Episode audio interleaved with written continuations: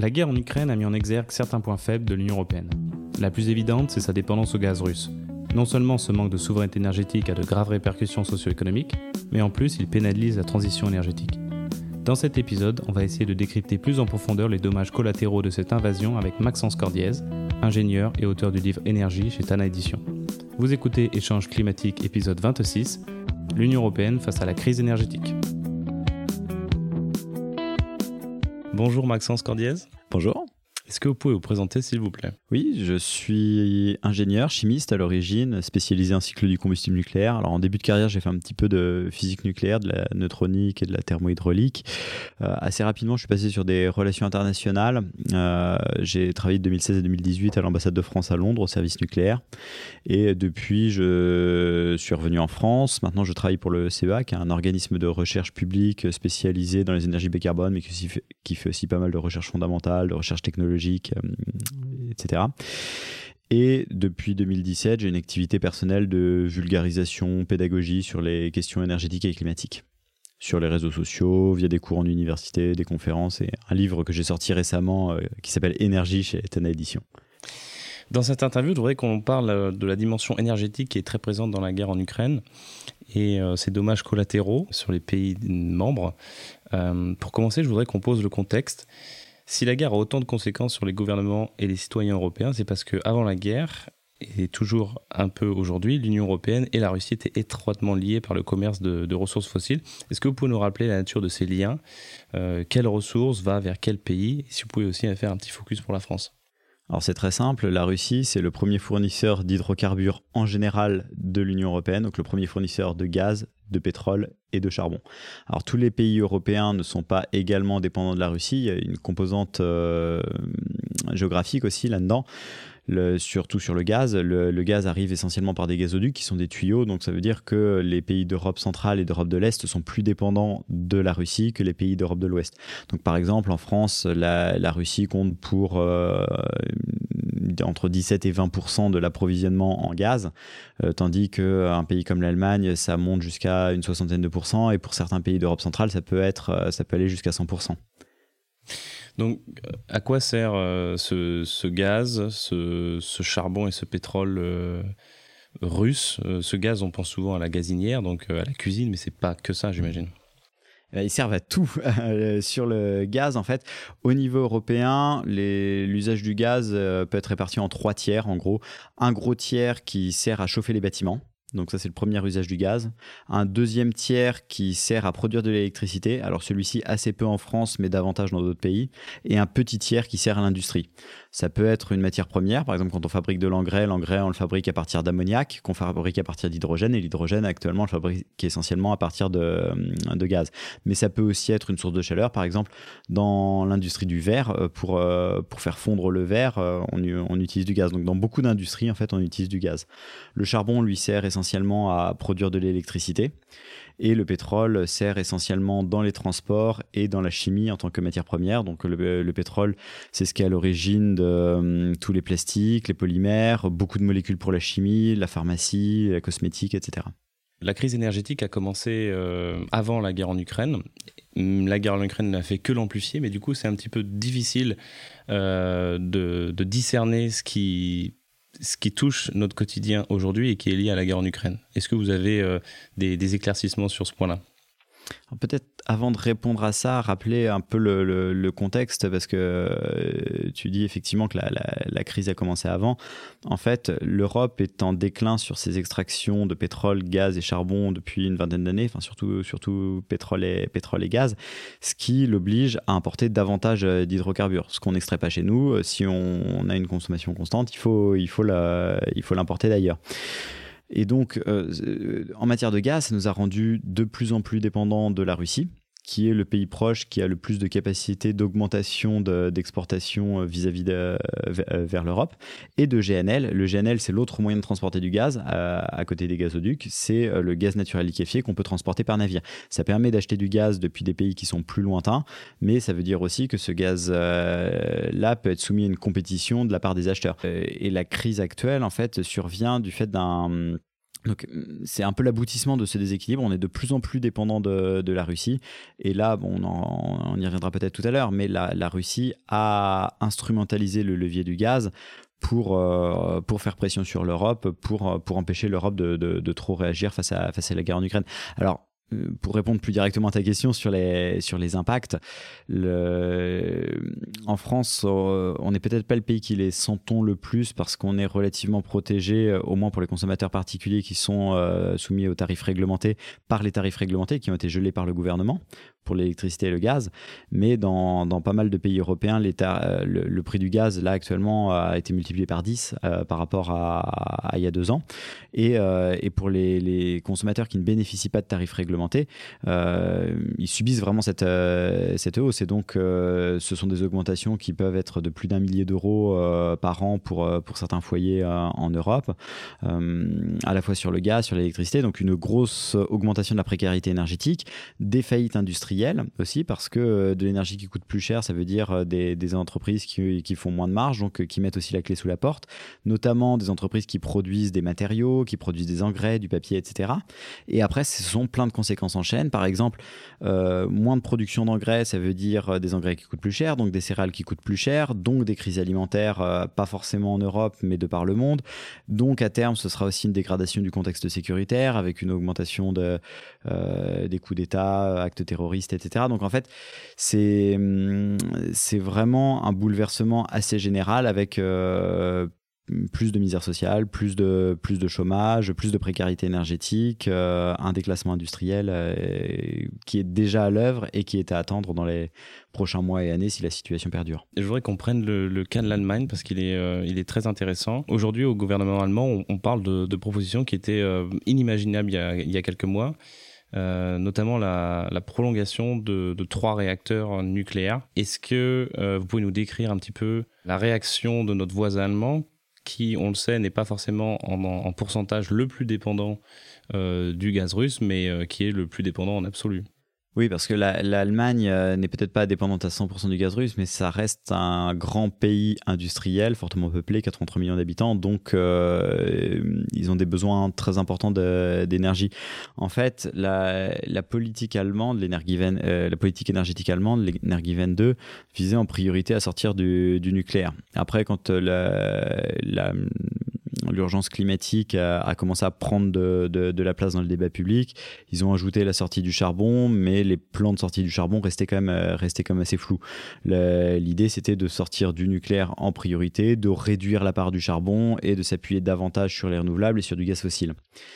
Là, les, plans sont, euh, sont complètement bouleversés parce que le on se rend compte que le gaz fossile, finalement, euh, au-delà du fait que c'était c'était pas compatible avec les objectifs climatiques, mais bon, ça, on, refusait un petit peu de le voir avant. On se rend compte que c'est pas une source d'énergie sur laquelle on va pouvoir s'appuyer durablement du fait des dépendances euh, de l'Europe. Et ça, ça oblige l'Allemagne à, remettre un certain nombre de de, choses en question. Donc là, pour l'instant, euh, l'Allemagne a décidé de prolonger des centrales à, charbon. Elle devait arrêter 14 gigawatts de centrales à charbon d'ici 2023. 14 gigawatts, c'est à peu près un quart du parc nucléaire français. Euh, donc c'est beaucoup. Euh, finalement, elle elle va les maintenir ouvertes. Officiellement, temporairement, Personnellement, j'ai tendance à penser que ce sera un temporaire qui risque de durer.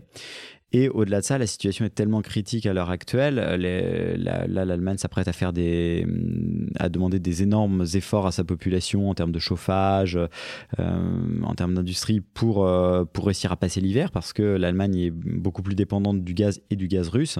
Euh, que fermer des réacteurs nucléaires, les derniers qui lui restent dans ce contexte-là, apparaît de plus en plus difficile à justifier auprès de, auprès de la population. Après, euh, c'est un sujet qui commence à émerger dans le débat public en Allemagne, c'est pas encore acté. C'est-à-dire que le gouvernement qui a lancé la sortie du nucléaire, euh, c'était un euh, gouvernement composé des, socialistes et des Verts, sous Gerhard Schröder, qui, soit dit en passant, est passé deux mois après chez Gazprom, le, le gazier russe. Aujourd'hui, on a un gouvernement qui est de nouveau socialiste et vert. Donc ça va être particulièrement difficile politiquement pour eux de revenir sur une politique euh, qu'ils ont eux-mêmes, alors pas eux-mêmes en tant que personne, mais eux-mêmes en tant que parti, initiée il y a une vingtaine d'années. Euh, donc, tu viens de le dire, il y a une vraie hétérogénéité au sein des pays de l'UE par rapport à la dépendance au gaz russe. Et en fait, cette, cette ce manque de, ce manque de, liant entre les pays, ça a toujours été un petit peu le problème de l'Union européenne quand il s'agit de se mettre d'accord à 27. Aujourd'hui, c'est une arme pour Poutine, c'est Discord. Oui, et il compte dessus. Euh, par exemple, le, fait que la, Hongrie soit souvent opposée à l'Europe là-dessus, par exemple sur les sanctions sur le pétrole, ça, ça, ça, ça, sert Poutine parce que euh, moins l'Europe sera unie, plus elle sera faible et moins elle pourra agir de façon volontariste euh, vis-à-vis de la Russie. Après, on voit effectivement certaines dissensions en Europe, on voit aussi quand même malgré tout une, une solidarité qui se met en place, une coordination. Alors qui a mis le temps. Euh, on peut regretter le fait que euh, ça n'ait pas été plus rapide. La, guerre a été déclenchée fin, fin février. Euh, c'est vraiment maintenant que ça commence à bouger. Mais, euh, mais là, on commence à voir, euh, avoir des, des, politiques qui, qui, aboutissent, euh, notamment des mécanismes de solidarité pour faire face à l'hiver et réduire de façon coordonnée la, la, consommation de gaz en Europe, même dans les pays qui dépendent moins du, du gaz russe, mais pour pouvoir aider les, les, les, autres pays. Et pourquoi ça a pris autant de temps La guerre, elle a été déclarée maintenant il y a, il y a cinq mois, quasiment tout pile. Pourquoi ça mis autant? De temps Est-ce que euh, l'Union européenne espérait un petit peu que le conflit euh, se termine euh, avant l'hiver je pense que tu réponds en fait à la question dans la question. certains pays, et là je pense notamment à l'Allemagne, ne voulaient pas croire au départ ce qui leur arrivait et se disaient bon finalement il suffit de il suffit de serrer, de serrer les fesses on va attendre un peu. Euh, la, guerre ne va pas durer. Euh, la Russie géographiquement va rester un voisin. Donc on attend quelques mois le temps que ça se passe. Et puis euh, puis on continue à faire des affaires. Ce qu'on a fait d'ailleurs après l'invasion de la, Crimée en 2014 c'est-à-dire que quand la, Russie a envahi la Crimée tout le monde a condamné ça. Et puis après bon bah, on a continué à faire des affaires avec la Russie. Et donc là je pense qu'un certain nombre de pays comme l'Allemagne euh, espérer que ce soit ça qui se passe. Euh, et, en fait, on voit que le conflit s'enlise, euh, s'aggrave, que la Russie adopte une, euh, une, position de plus en plus, de plus, en plus radicale, euh, réduit les, les, approvisionnements en gaz. Et donc ça, ça appelle les, les, pays européens à la réalité. Maintenant, il, faut reconnaître qu'il y, a un problème. On a suffisamment tergiversé, suffisamment perdu de temps. Et, là, il devient urgent d'agir. Ce qui est dommage, c'est qu'on n'ait pas euh, eu cette lucidité plus tôt parce que ça nous aurait donné davantage de leviers pour préparer l'hiver. Et puis voilà. Avoir la marge réduire notre demande euh, plus tôt. Et, aussi pour sortir un petit peu plus, euh, un peu plus grand de cette histoire, parce qu'au final, euh, il y a une série de sanctions. On a l'impression que ça a moins fait de mal à la Russie que la Russie a fait de mal à l'Union européenne en coupant le gaz. Oui, parce qu'en fait, les on a sanctionné ce qui ne posait pas vraiment de problème pour nous. En fait, il y a trois choses qu'on pouvait sanctionner en matière d'hydrocarbures, c'est le charbon, le pétrole et le gaz. Euh, le charbon, euh, la Russie, c'est le premier fournisseur de, l'Union européenne, mais bon, en valeur, on n'en apporte pas énormément. De mémoire, c'est quelques milliards, c'est pas, c'est, pas énorme, mais surtout, on peut, on peut l'acheter ailleurs. Alors il faut, il faut le temps de, signer les contrats, euh, trouver des nouveaux fournisseurs, mais c'est pas un marché qui est, qui est forcément très tendu c'est pas, ça présente pas un enjeu stratégique ni pour la Russie ni pour nous. Pour le pétrole, euh, le pétrole c'est un marché qui est bien mondialisé. C'est-à-dire que euh, ce qu'on n'achètera pas à la Russie, la Russie pourra le vendre à d'autres pays, c'est ce qu'elle fait déjà. L'Inde, la Chine ont augmenté leurs importations de, pétrole russe, bradé en plus, donc ça, ça, leur coûte moins cher. La Chine et l'Inde font, font une bonne affaire. Même un pays comme l'Arabie saoudite, qui est le deuxième, euh, deuxième producteur de pétrole au monde, importe du pétrole russe brûle du pétrole russe dans ses centrales électriques, ce qui lui permet d'économiser du pétrole saoudien qu'il vend euh, à l'étranger. Donc, euh, en fait, l'Arabie saoudite achète du pétrole russe sous sanction, bradé, pas cher, qu'elle utilise chez elle, pour pouvoir vendre davantage de son pétrole que sinon, dont sinon elle aurait consommé une petite partie chez elle, euh, et ce qui lui permet en plus de, de, faire une marge. Et il y a une petite ironie sur ce point-là, c'est qu'il ne faudrait pas qu'ils se mettent à vendre le pétrole russe aux Américains. Ouais, alors il y a y a ça aussi, c'est-à-dire qu'une fois que du pétrole a été raffiné, euh, que c'était transformé en diesel, en essence, etc., c'est difficile de le tracer. En plus, il peut être mélangé. Donc, euh, in fine, les États-Unis ou euh, l'Europe peuvent réimporter une partie de, partie de, dérivés pétroliers russes sous sanction. Et donc, l'Union européenne, de son côté, elle peut aussi se fournir auprès de, de nouveaux fournisseurs. En fait, c'est vraiment une dans le pétrole, on peut avoir une reconfiguration du marché assez rapide qui est en train de, se jouer. Pour le gaz, c'est plus compliqué. Le gaz, c'est une énergie davantage régionalisée qui s'échange essentiellement par gazoduc, par tuyau.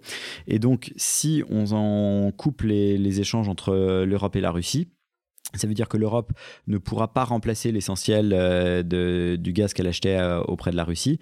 Et en même temps, la Russie ne pourra pas vendre l'essentiel du gaz qu'elle vendait à l'Europe à d'autres clients parce qu'il n'y a pas les gazoducs, elle n'a pas suffisamment de, terminaux méthaniers, etc. Donc si on avait voulu mettre des sanctions qui affectent vraiment la Russie, il aurait fallu sanctionner le gaz. Mais on le voit à l'heure actuelle euh, avec la Russie qui réduit ses, livraisons de gaz à, l'Europe, ça affecte aussi fortement l'Europe. Et d'ailleurs, toute l'ironie de, cette histoire, c'est que Là, actuellement, la Russie euh, nous livre à peu près 30% du gaz qu'elle nous livrait avant la crise. Mais le prix du gaz a fait x10. Donc en fait, la, Russie ne perd pas d'argent. Elle nous vend moins de gaz, mais elle le vend beaucoup plus cher. Donc euh, sur le gaz, actuellement, c'est vraiment l'Europe qui, qui pâtit de la situation. Néanmoins, est-ce qu'on peut quand même euh, penser que la Russie aussi doit en pâtir? J'imagine que ce, gaz, il n'est pas forcément facilement stockable. Des gazoducs vers euh, la Chine ou l'Inde, ça ne se construit pas en un jour. Euh, Ce n'est pas le cas non plus des, des, méthaniers, c'est comme ça qu'on les appelle. Mm. est-ce qu'aujourd'hui, il y a peut-être des puits chez eux qui vont devoir être fermés ou qui vont être sous-utilisés, que ça va avoir une vraie conséquence sur leur exploitation fossile? Ça aura une conséquence sur l'exploitation fossile. Alors après, là, je, m'éloigne un petit peu de mon, domaine d'expertise. Je suis pas euh, ingénieur dans le, secteur pétrolier ni gazier, donc euh, je sais pas exactement comment réagissent les puits quand on, réduit fortement leur, euh, leur production, voire qu'on les arrête. Après, effectivement, la Russie n'a pas non plus intérêt à couper complètement les, livraisons de gaz, les livraisons de gaz à l'Europe. Mmh. Oui, parce que c'est ça la question en fait sous-jacente. C'est, on parle beaucoup ces derniers jours. Est-ce que euh, voilà, il y avait cette maintenance sur euh, sur Nord Stream 1 mm. Est-ce qu'ils allaient rouvrir les vannes? Donc finalement ils les ont rouverts. Maintenant il y a une turbine euh, qui marche pas. enfin peut-être vous pouvez nous rappeler les, les dernières les dernières histoires de cette épopée. Mais en gros, est-ce qu'ils peuvent tout simplement se dire ok moi c'est bon je, je livre plus la Russie? Est-ce que ça c'est possible? Je, je livre plus l'Union européenne bien sûr. C'est possible. Après la question c'est est-ce qu'ils y ont intérêt? En fait dans la situation actuelle la Russie met déjà l'Europe sous pression, euh, tout en continuant à avoir une manne financière euh, gigantesque du fait du, peu de gaz qu'elle nous vend à, prix d'or. Donc, euh, donc elle a quand même intérêt à, continuer à nous en vendre un peu. Après, elle peut tout à fait décider si la situation se, tend de, de, cesser de nous en vendre. La Pologne et la Bulgarie ont eu le gaz coupé déjà en avril, il y a quelques mois. Comment ça se passe aujourd'hui pour ces pays qui, ont, qui sont vus avoir le gaz coupé il y a déjà trois mois? Pour la Pologne, euh, ça a anticipé un petit peu ce que. De toute façon, la Pologne a toujours été très méfiante vis-à-vis de, vis-à-vis de la Russie. C'est l'une des raisons, pas la seule, pour laquelle la Pologne est aussi dépendante du charbon. Alors, il y a aussi la question des emplois, mais la, Pologne ne voulait pas remplacer son charbon par du gaz qui venait de Russie, et géographiquement, si elle se mettait au gaz, ça devait venir de la Russie. Donc, elle avait quelques contrats avec la Russie, mais de toute façon, elle prévoyait d'y mettre fin à la fin de l'année. Donc, quand la Russie a demandé à ce que euh, les, pays euh, payent en roubles leur, euh, contrat, la Pologne a refusé, mais ça n'a fait qu'anticiper une situation qui était déjà prévue. Pour la Bulgarie, ça a été, ça a été plus compliqué.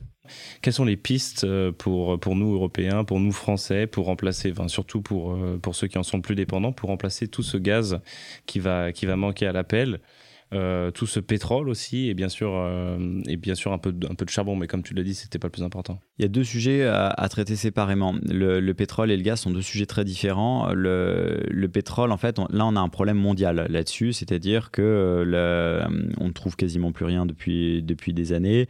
Les, investissements sont, les investissements dans l'amont sont relativement moyens et leur rendement en termes de, découverte, leur conversion en termes de découverte est, est assez faible. Donc en fait, on ne découvre rien quasiment. Et euh, on s'attend à, un choc pétrolier majeur au niveau, des, au niveau mondial dans les prochaines années. Alors, qui peut être limité si le monde entre en récession, ce qui semble être le cas, ce qui peut aussi limiter la demande de pétrole. Mais en tout cas, côté offre, on a un problème. Et donc, euh, ça, c'est pas un problème spécifiquement européen. Côté gaz. Euh, sur, le, sur le pétrole, est-ce que par exemple, on pourrait les Américains, par exemple, pourraient se réconcilier avec l'Iran, avec le Venezuela, qui, qui se dit avoir les plus grandes réserves mondiales alors oui, il peut y avoir évidemment des, ça peut jouer sur la sur la géopolitique, ça peut accélérer les négociations sur le JCPOA, le, traité nucléaire avec euh, avec l'Iran. Après, le Venezuela, il faut quand même modérer les déclarations des premières réserves du monde du Venezuela. Ce sont des pétroles ultra lourds, ce sont des pétroles qui, qui sont quand même assez spécifiques ça, ça présente pas le même intérêt, par exemple, que les, les, les pétroles qu'on voit au Moyen-Orient. Donc, euh, à l'heure actuelle, il paraît quand même assez improbable que le Venezuela devienne un producteur majeur de, de pétrole. Même s'il est un petit peu plus compliqué d'aller extraire des sables bitumineux au Canada, c'est quand même beaucoup plus confortable pour une industrie d'être au Canada, dans un pays démocratique, avec euh, une, une, industrie performante, un, un droit, euh, un droit solide. Une expérience aussi. Voilà, qu'être dans, un, dans une dictature où, euh, où, tout peut changer d'une année sur l'autre. Mm. Mais effectivement, oui, sur, euh, sur un certain nombre de pays, notamment, notamment l'Iran, des, des, choses peuvent, peuvent, bouger. Après, concernant le gaz au niveau européen, il y, a plusieurs, il y a plusieurs échelles de temps. À court terme, c'est-à-dire un, deux ans, on, a un nombre de leviers qui est, qui est très limité. On va pas construire des centrales nucléaires en un ou deux ans, on va pas pouvoir construire beaucoup d'énergie renouvelable. Donc en fait, euh, à cette échelle de temps, les seuls leviers qu'on va avoir à notre disposition, ça va être essayer de trouver d'autres fournisseurs, euh, même s'il va falloir payer cher. Donc, euh, ça va être du GNL qu'on va essayer de récupérer à droite à gauche euh, en compétition avec la Chine. Donc, ça va, être, compliqué. Ça ne couvrira évidemment pas les 150 milliards de, mètres cubes que la, Russie nous fournit tous les ans. La, Russie, c'est 40% de, de la fourniture de gaz de l'Union européenne. Au-delà de ça, il va falloir faire des grosses économies d'énergie. Euh, dans tous les secteurs, l'industrie, euh, les bâtiments tertiaires, les bureaux, etc., et les particuliers. Donc là, il y a des gros efforts de pédagogie à faire pour expliquer la gravité de la situation à la population, expliquer les gestes qui peuvent être faits sur le chauffage, sur la climatisation. Euh, donc appeler à des, des, des, économies volontaires pour les particuliers, parce qu'on ne pourra pas de toute façon les contrôler ce, que, ce que les gens font chez eux. Par contre, sur les bâtiments professionnels, bureaux, grandes surfaces, bâtiments commerciaux, etc., Là, on peut passer à des mesures réglementaires, c'est-à-dire obliger euh, ces bâtiments-là à ne pas chauffer euh, au-delà, par exemple, de 19 degrés euh, l'hiver et ne pas climatiser en dessous de 26 degrés l'été.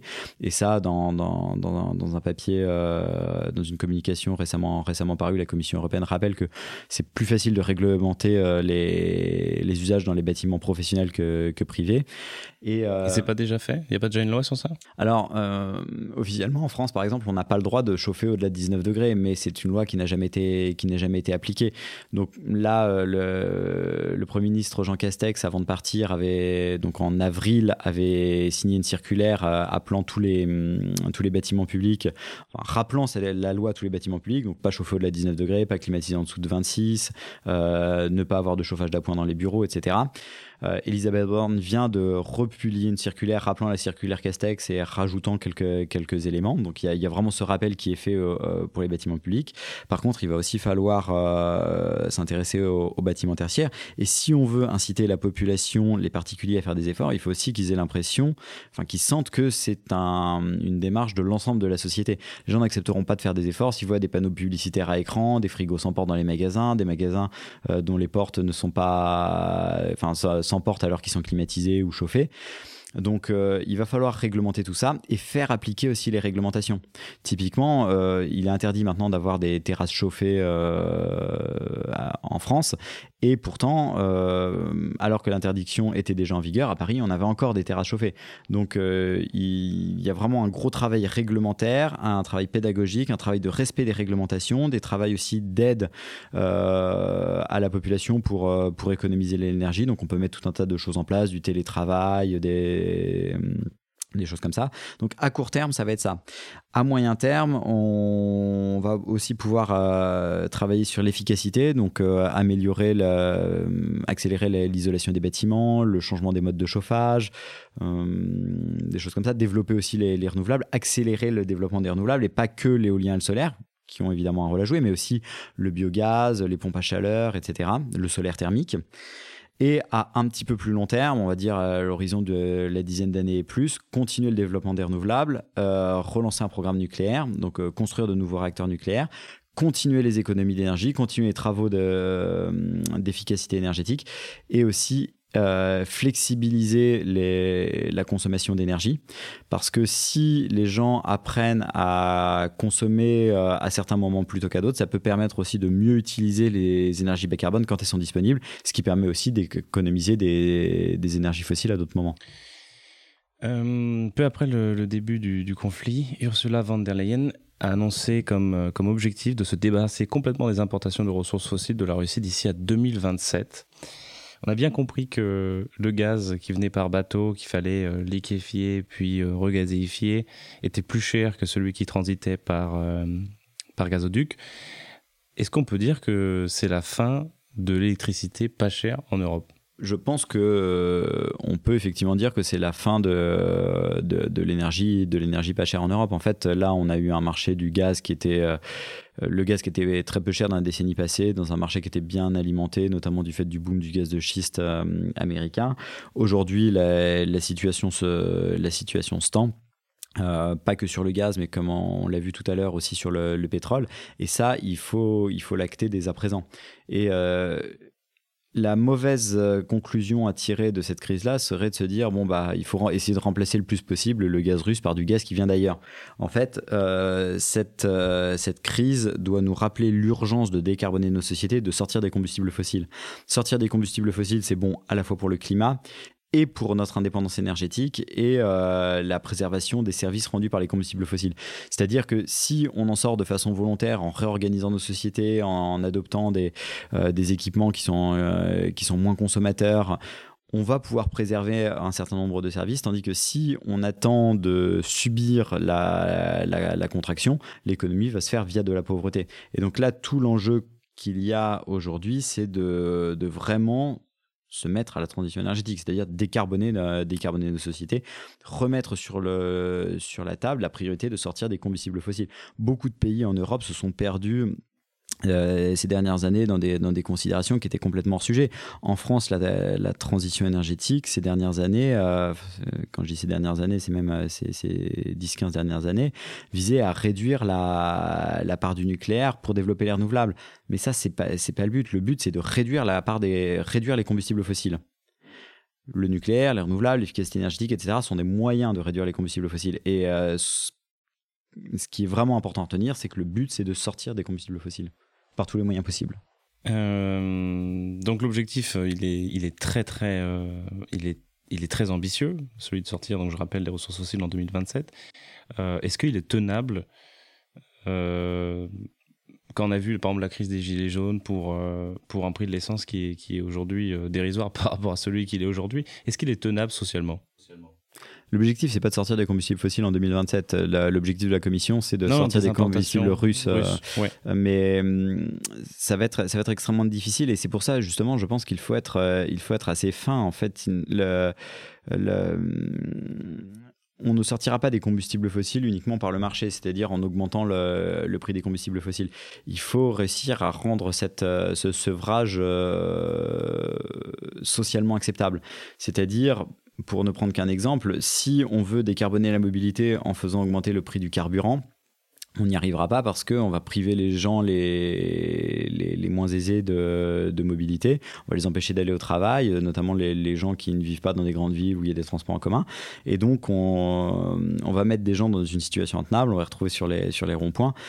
Par contre, si on commence à réguler pour euh, interdire la vente de véhicules qui consomment plus de X litres au 100 ou qui émettent plus de X grammes de CO2 par 100 km et qu'on réduit cette limite dans le temps de façon annoncée pour que les industriels aient le temps de, planifier euh, leur, catalogue, là, on ne prive personne de la mobilité. C'est quand quelqu'un veut aller acheter un véhicule, remplacer son véhicule, il n'a plus le choix, il doit acheter un véhicule qui sera de plus en plus sobre. Et donc, c'est plutôt via, via cette approche qui. C'est plutôt cette approche en fait qu'il faut, faut adopter pour, euh, pour la transition en évidemment le plus euh, possible les, les, foyers les plus modestes pour, euh, pour se passer des combustibles fossiles. Donc par exemple, euh, les aider à abandonner leur chaudière à fuel en, en les aidant lourdement pour financer l'isolation des bâtiments et le, changement des, des, modes de chauffage. Et en parallèle, il faut expliquer aussi à la population ce qui se passe Jusqu'à présent, on ne parlait pas du tout des, des, risques à venir sur, euh, sur l'énergie. À chaque fois qu'on parlait d'énergie, c'était la lutte euh, nucléaire ENR. Maintenant, il faut expliquer aux gens qu'on est à la veille d'un choc pétrolier majeur, qu'il euh, va falloir prendre des mesures qui vont pas être faciles. Mais l'enjeu, c'est pas d'embêter les gens, c'est au contraire de gérer cette crise pour pouvoir, encore une fois, préserver le plus possible les services rendus par les combustibles fossiles. Si on équipe toute la population, dis une bêtise, mais de, véhicules qui consomment 2 litres au 100, euh, les gens qui ont des petits salaires seront davantage susceptibles de, pouvoir continuer à se déplacer si le prix du, pétrole s'envole que si on les a laissés s'équiper avec euh, des voitures qui consomment beaucoup. Et donc, euh, l'enjeu auquel on fait face aujourd'hui, Effectivement, ça va demander des efforts à court terme, mais l'enjeu, c'est de préserver à, long terme ce qui nous semble vraiment important face à des contraintes à la fois sur les approvisionnements combustibles fossiles et sur le climat parce que euh, on ne peut pas se permettre de ne pas respecter nos engagements climatiques euh, quand on voit les conséquences euh, déjà à l'heure actuelle du, changement climatique. Donc c'est presque des, des, propositions de bon sens que tu fais. C'est bon pour la souveraineté énergétique. C'est que ça le soit. C'est bon, c'est bon pour la transition énergétique. Et pourtant, quand on regarde ce qui se passe au, au Parlement, on a l'impression qu'on fait tout l'inverse. Euh, le Rassemblement national qui fait voter des lois pour euh, subventionner euh, les chaudières à fuel un peu plus longtemps, Agnès Pannier-Runacher qui avait promis d'alléger l'administratif concernant l'installation de d'énergie renouvelable sur le sol français. Ça prend 7 ans pour un parc éolien, ça prend deux fois moins en Allemagne. ça, ça c'est plus à l'ordre du jour. La subvention euh, sur, euh, sur, les, sur, le, sur le pétrole qui finalement en fait bénéficie euh, à tout le monde et surtout aux plus riches qui consomment, qui ont des voitures plus lourdes et qui conduisent plus dans la journée.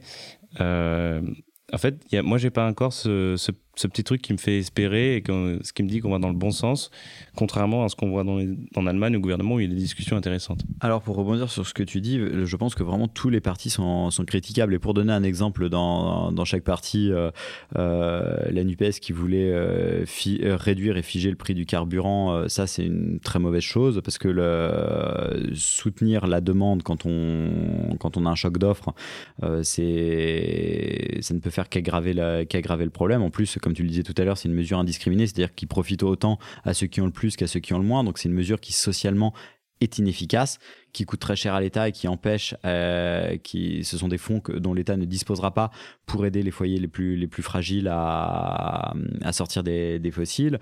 Euh, le gouvernement qui a mis des donc là, pour le coup, la majorité qui a mis un bouclier sur le bouclier tarifaire sur le gaz. Donc en empêchant le prix du gaz d'augmenter, bah, ça euh, limite l'incitation de la population à réduire sa consommation de gaz.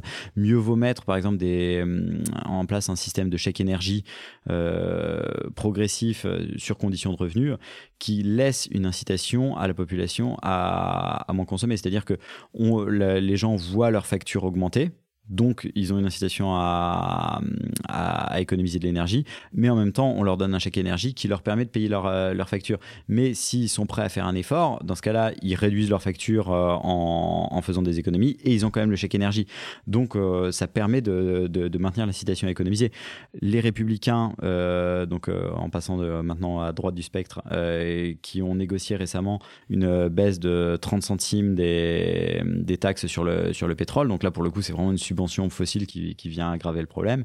Et Front National, bah, tu as donné un exemple, as donné un exemple tout à l'heure. Donc tous les partis euh, sont, un peu à côté de la plaque parce qu'en fait, je pense que les, politiques ont vraiment une difficulté à voir à long terme et à, à ne pas vouloir euh, réfléchir de façon quasiment par réflexe euh, aux demandes de court terme de la population. C'est-à-dire, ah, le prix augmente, bah, il faut réussir à le faire euh, baisser tout de suite sans se poser la question de pourquoi est-ce qu'il augmente, qu'est-ce que ça va donner, quel vont être euh, l'impact à, moyen long terme des, mesures, comment sortir de cette crise par le haut.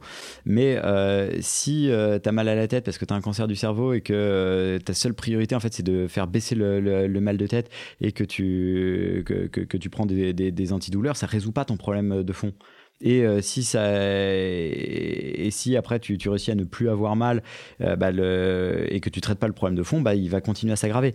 Et, les, sur, ces sujets-là, qui en plus sont socialement difficiles à faire passer, l'énergie, euh, ça, ça, touche très rapidement à l'entièreté de nos modes de vie. Il y a beaucoup de pédagogie à faire sur un sujet que les politiques maîtrisent mal et donc c'est c'est compliqué à traiter. si je peux faire une autre image, j'ai l'impression qu'on est tous des camés devant le Parlement et que les partis des groupes politiques, c'est à celui qui donnera la plus grosse dose au peuple.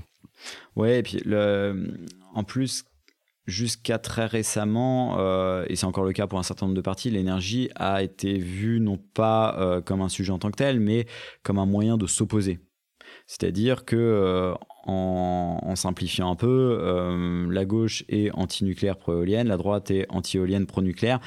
Et puis finalement, peu importe les fossiles, le but c'est juste d'avoir un, sujet sur lequel s'opposer, se taper dessus.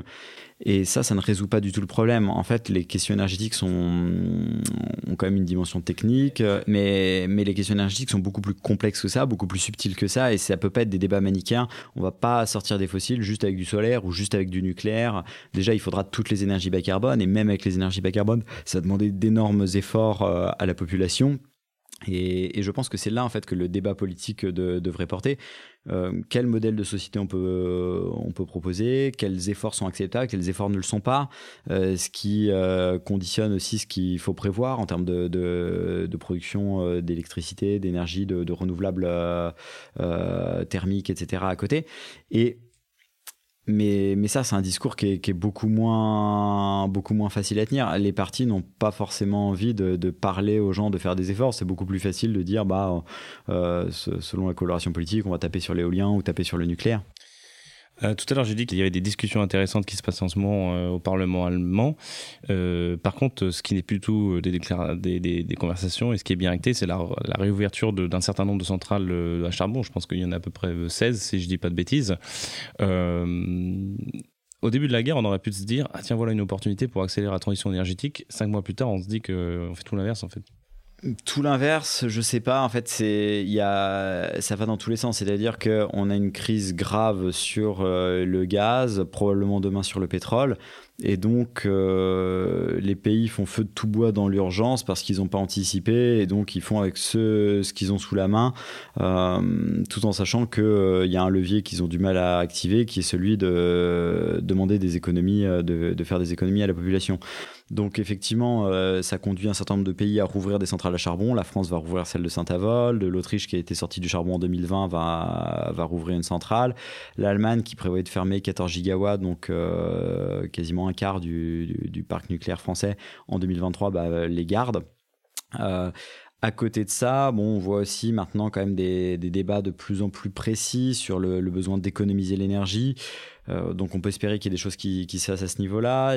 Certains pays avaient des politiques de sortie du nucléaire qui sont en train d'être euh, rediscutés. Alors, est-ce que, est-ce que ça aboutira à quelque chose ou pas? Bah, euh, Je sais pas, mais bon, on peut espérer que la Belgique, par exemple, qui produit 50% de son électricité avec du nucléaire, euh, va préserver tout ou partie de ses réacteurs, au moins peut-être une partie.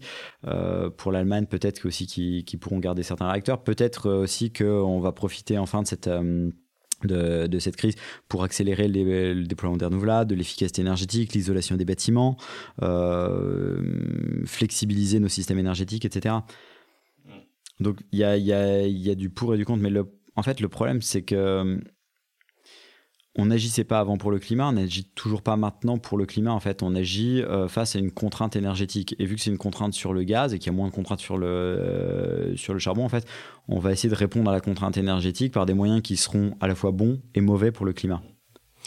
Euh, donc, je trouve qu'on on a, c'est une conversation intéressante, cette lier la souveraineté énergétique avec la transition énergétique. La souveraineté énergétique pour l'Europe, pour un pays comme, comme la France, est-ce que c'est, enfin, dans quelle mesure on peut l'optimiser en sachant que ce sera jamais vraiment possible? Parce qu'à part euh, faire des puits en France pour, je sais pas moi, du gaz de schiste, euh, les réserves de gaz en, dans la mer du Nord euh, s'épuisent, le charbon c'est incompatible avec la transition énergétique, le gaz, bon bah c'est, le gaz veut dire de Russie est coupé ça doit être très compliqué d'être dans la tête euh, des, dirigeants de l'Union européenne. Comment peuvent-ils euh, manier au mieux euh, leur approvisionnement, les négociations avec les pays qui peuvent éventuellement fournir du GNL, du pétrole, pour être les plus, les plus dépendants possibles et pour ne plus être en fait à la merci d'un dictateur que ce soit Poutine ou un autre la question des dépendances est vraiment très intéressante. On restera de toute façon dépendant d'un certain nombre de, choses. On ne va pas commencer à vivre en autarcie.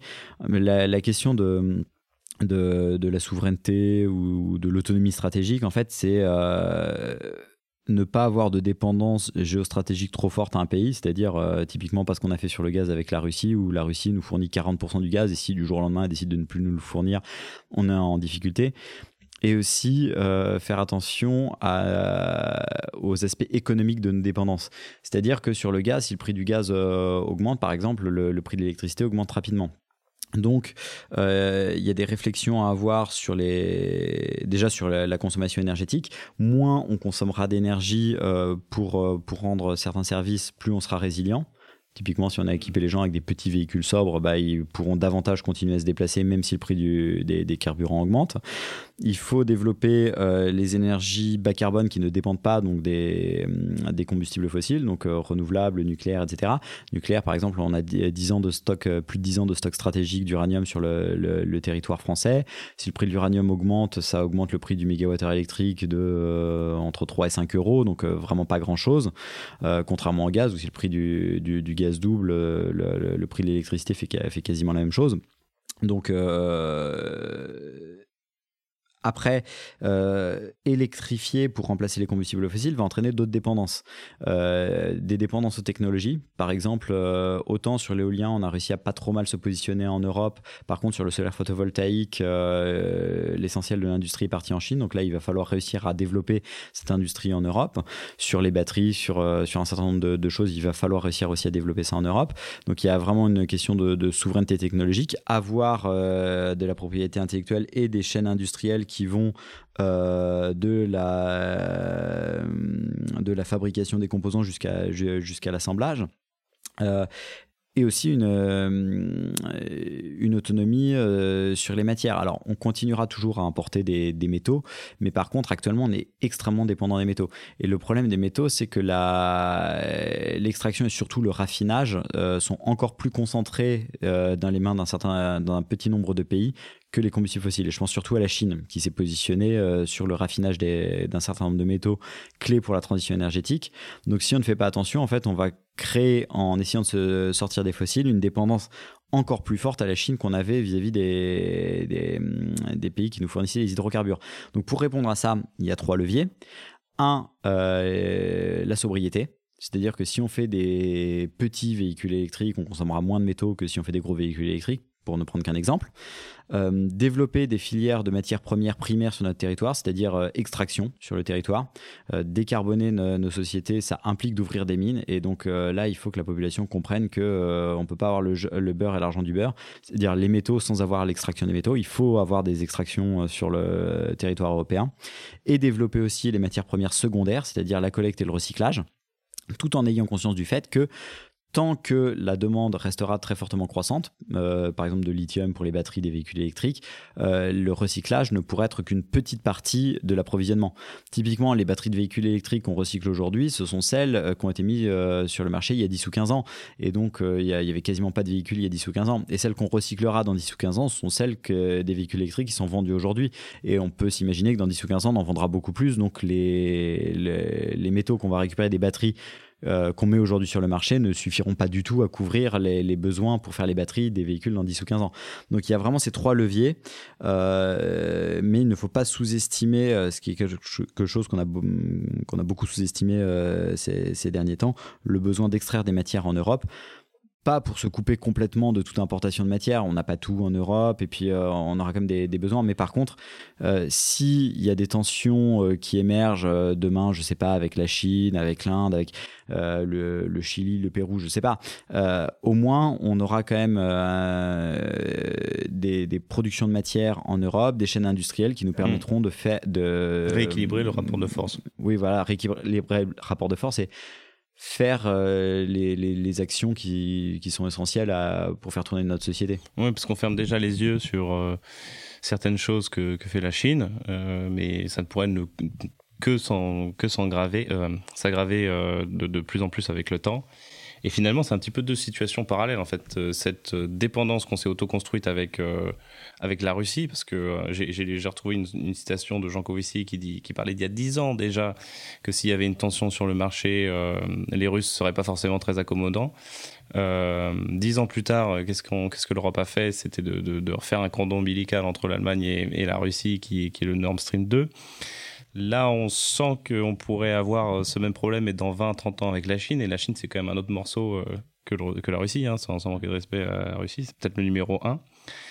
Euh, donc voilà, donc on peut, on peut, peut qu'espérer que ça se passe mieux la prochaine fois. Peut-être juste pour rebondir sur un truc que tu as dit, ce qui est intéressant en fait, c'est la, différence d'approche de l'indépendance énergétique que tu pouvais avoir, allez, on va dire jusqu'à jusqu'à la crise actuelle, entre deux pays voisins que sont la Pologne et la et l'Allemagne. La Pologne, on en a parlé tout à l'heure, ils ont toujours été très très méfiants euh, du fait de leur histoire hein, vis-à-vis de, vis -vis de la Russie, donc ils ne voulaient pas acheter de combustible russe pour ne pas créer cette dépendance, pour ne pas donner à la Russie un levier sur, euh, sur leur économie, leur politique, euh, etc.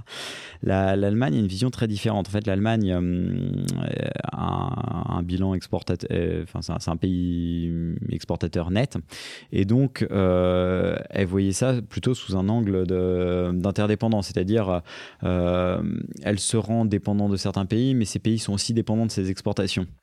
Et donc, euh, elle se disait que ça, lui donnait un levier aussi pour... Euh, déjà, ça, ça, liait, la Russie par des intérêts réciproques et euh, ça lui donnait aussi des moyens de pression là-dessus. Ce qu'elle n'a pas vu, c'est que derrière des euros peuvent se cacher des choses très différentes. si l'Allemagne vend moins de voitures à la Russie, la Russie peut acheter des voitures ailleurs. Par contre, si la Russie vend moins de gaz à l'Allemagne, l'Allemagne ne pourra pas acheter son gaz ailleurs. Et donc, même si on peut avoir un certain équilibre euh, dans, des, flux financiers, derrière, les dépendances ne sont pas forcément les mêmes. Et donc ça, ça une, euh, une, faiblesse de, euh, de l'approche de l'Allemagne qui voyait son indépendance énergétique par une interdépendance. Hmm. oui, en effet, c'est un point super intéressant.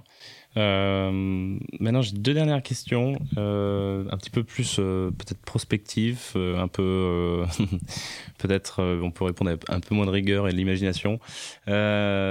si l'embargo réussit et que si la Russie, je sais pas, fait des gazoducs entre entre entre chez elle et, l'Inde et, la Chine, est-ce que, donc ils sont déjà un petit peu les, gagnants de cette histoire, hein, sans, sans, avoir rien demandé, avec un, pétrole à prix bardé, comme tu as dit, mais est-ce que ça peut aussi éventuellement accélérer leur, euh, leur transition énergétique C'est une bonne question. Hum, alors il y a un projet de, gazoduc entre la entre la Chine et, et, la Russie. Alors, il y a déjà un gazoduc qui a vu le jour il y a quelques années qui s'appelle Force de Sibérie, qui permet de connecter les champs de Sibérie orientale euh, à la Chine, donc euh, ce qui permet à, la Russie de vendre du, gaz à la Chine, donc de réduire aussi sa dépendance euh, à l'Europe. Alors les champs qui alimentent l'Europe ne peuvent alimenter que l'Europe, mais du coup ça lui a permis d'ouvrir des, champs en Sibérie orientale pour alimenter la Chine, donc elle a aussi une, entrée d'argent par là.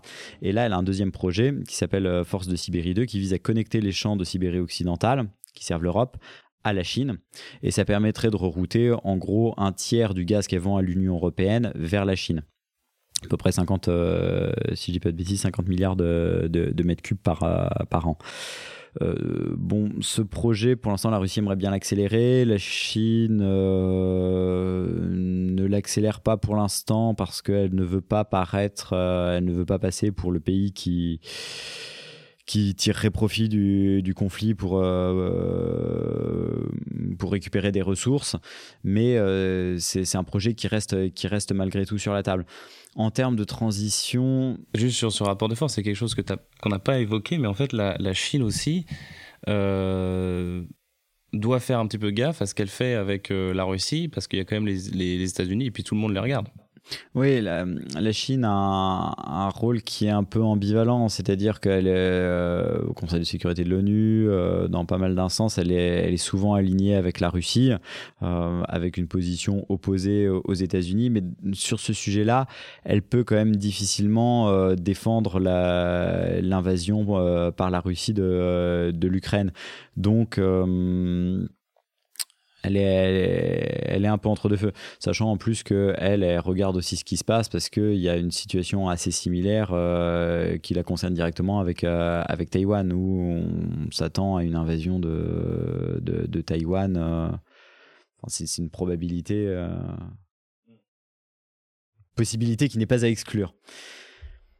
Et pour répondre à ta question initiale sur la la capacité du gaz russe à accélérer la, décarbonation de l'Inde et de la Chine, je pense que c'est une question très compliquée parce que euh, il faudrait savoir, si tant est que la, Russie commence à vendre davantage de gaz euh, à la Chine, est-ce que ce gaz viendrait en substitution du charbon ou est-ce qu'il viendrait en plus de tout le reste? Et ça, c'est difficile, euh, il est difficile de répondre à ça. Pour l'instant, surtout quand un pays en croissance comme la Chine les, les énergies s'additionnent. Donc. Euh, oui, et puis en plus, euh, côté indien, il y a encore beaucoup de marge pour le développement, donc ça pourrait juste booster le développement et pas du tout la transition énergétique. Tout à fait. Ce qui serait pas forcément évidemment une mauvaise chose euh, dans l'absolu. Hein. Actuellement, même, en, même en Chine, en fait, euh, l'énergie qui a le plus augmenté euh, au niveau mondial entre 2000 et 2010, c'est le charbon, porté par l'essor de l'économie chinoise. La consommation de charbon stagne globalement depuis une dizaine d'années en Chine. Par contre, c'est le gaz qui a pris le relais. Donc, la, la, consommation de gaz a littéralement explosé depuis, depuis 10 ans en Chine. La consommation de pétrole augmente aussi fortement. Donc, chaque année, en fait, la Chine consomme davantage de gaz que, que les d'avant, mais c'est pas pour décarboner son économie. Euh, elle réduit pas sa consommation de charbon, c'est parce qu'elle fait plus de choses. Euh, et enfin, dernière question. Euh, est-ce qu'il y a un scénario où on se réconcilie avec les Russes? Est-ce que euh, c'est possible que tout revienne un petit peu comme avant? Je suis pas expert en géopolitique, donc là je vais prendre beaucoup de, beaucoup de, de pincettes. Oui, évidemment, il est, il est possible de. Tout, tout peut se passer. Euh, le conflit peut, durer longtemps. Il peut y avoir un, un dénouement d'ici quelques mois. Euh, tout peut être envisageable. Après, il y a des choses quand même euh, sur lesquelles il sera difficile de revenir. Par exemple, la, rupture de confiance euh, sur les approvisionnements énergétiques vis-à-vis de l'Europe. Je pense que c'est quelque chose qui restera. Alors, il y a des pays qui ont une grosse dépendance à la, à la Russie qui pourraient être tentés de se dire bon, bah euh, voilà, on, peut de nouveau importer de la Russie, mais il restera quand même cette, euh, cette crainte. La Russie nous a, nous a quasiment coupé le gaz, euh, elle l'a fait une fois, on va être de plus en plus dépendant d'elle, elle peut toujours le refaire. Et donc, euh, cette porte qui a été ouverte, à mon sens, ne pourra pas facilement être fermée euh, si tant est qu'elle puisse être. Et je pense qu'il n'y a pas intérêt d'ailleurs à oublier ça. Il faut vraiment se rappeler de cette fragilité. Et euh, même si la situation avec, entre la Russie et l'Ukraine devait s'améliorer, continuer à réduire notre dépendance aux hydrocarbures russes en général et russes en particulier et hydrocarbures en général. Merci Maxence Cordiez. Merci. Voilà, j'espère que cet épisode vous a plu. Si c'est le cas, n'hésitez pas à le partager. Je le dis un peu machinalement à force, mais c'est super important pour moi. Je compte beaucoup sur le bouche à pour faire grandir ce podcast. Dans le prochain épisode, j'aurai le plaisir de recevoir Valérie Masson-Delmotte pour parler des phénomènes météorologiques extrêmes qui ont touché la France cet été. Dans une deuxième partie de l'interview, je lui poserai des questions sur sa manière d'aborder le climat avec le grand public. Si cela vous intéresse, n'oubliez pas de vous abonner. Il ne me reste plus qu'à remercier Gilles Marteau pour la musique et vous, bien sûr, pour votre écoute. En attendant, portez-vous bien et à la prochaine.